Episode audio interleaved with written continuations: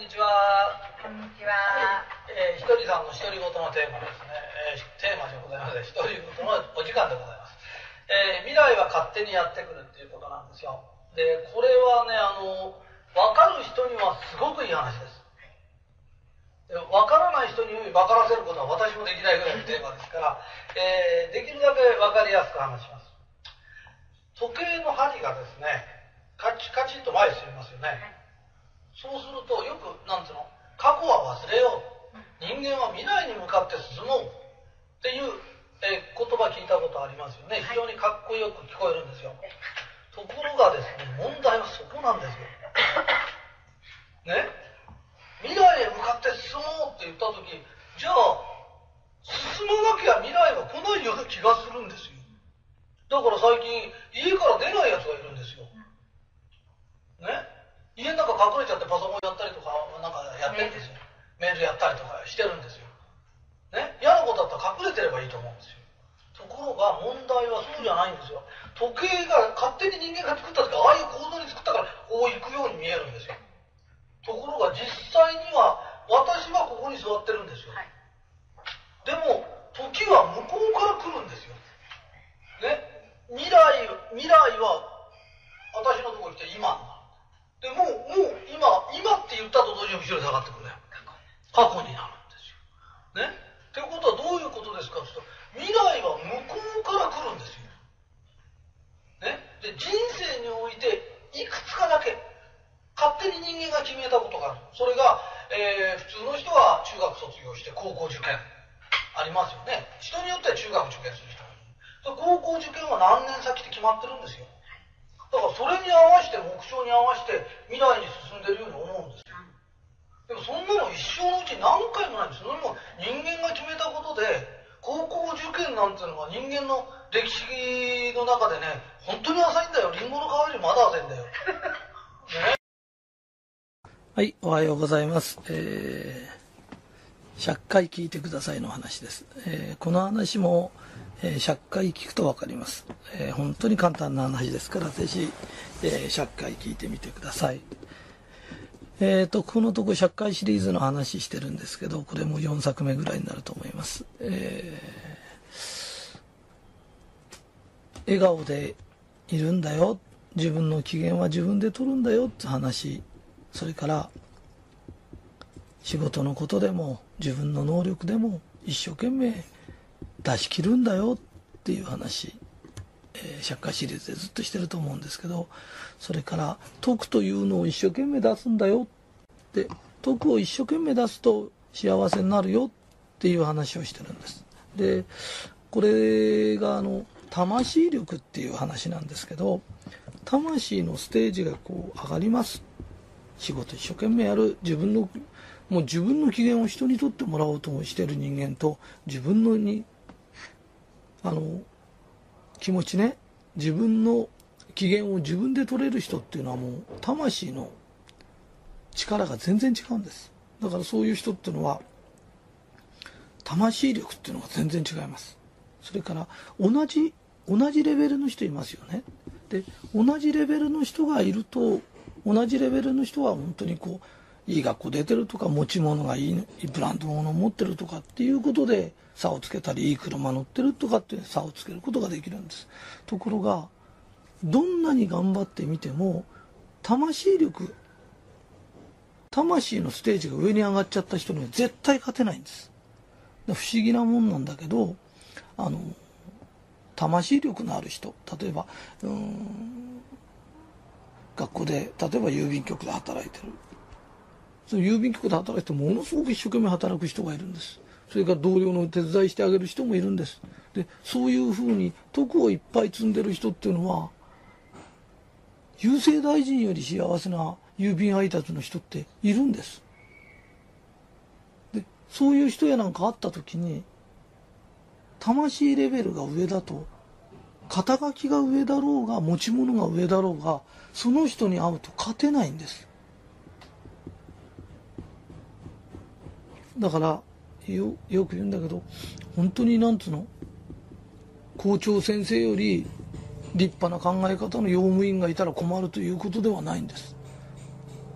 だから自分が総理大臣になった時あの人にお礼を言いたいっていう人が用務員のおじさんだったって全然構わないんです。だからそういうふうに自分の持てる力を一生懸命出して自分の機嫌を取れた人は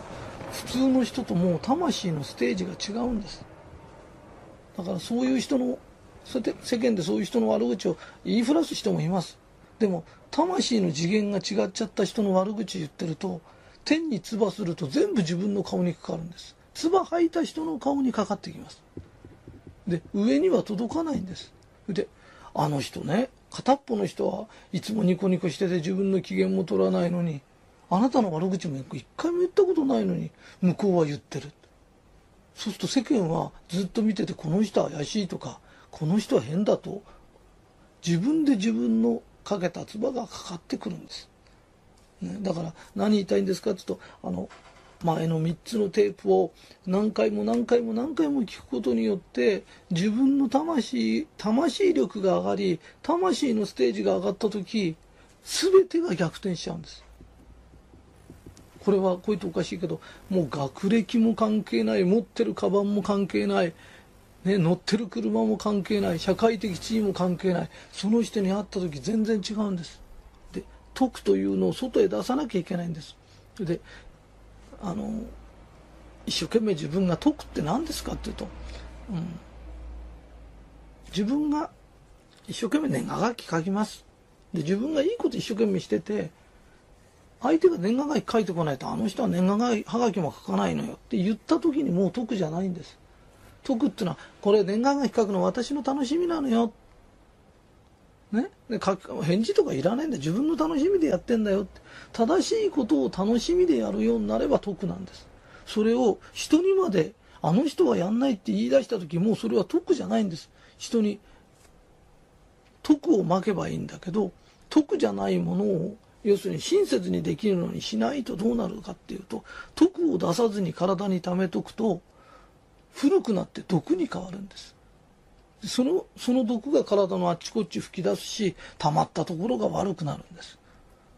だから自分の徳を出せば出すほど魂のステージが上がっていくんですそれで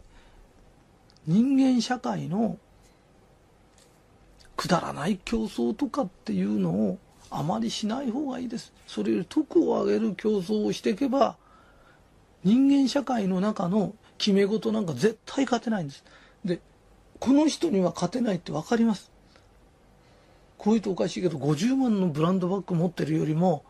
ね、その辺で買ってきた無名のバッグこうやって持ってても、人間力、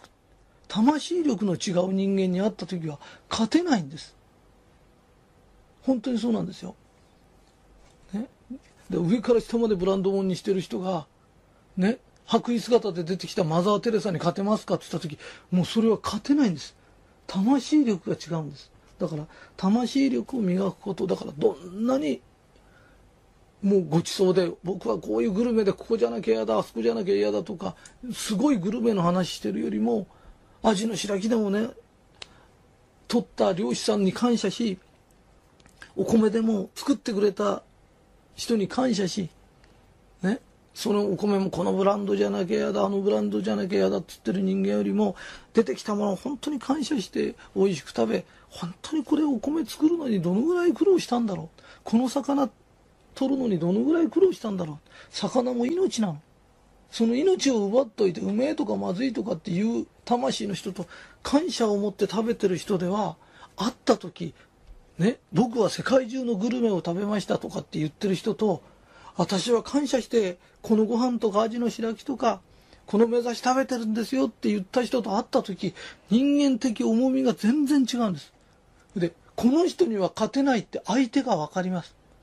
で、周りから来てても風格が違うんです。人間的な風格とか重みが違うんです。ね、で、そういうことがすごく大切だから、よく言うんだけど、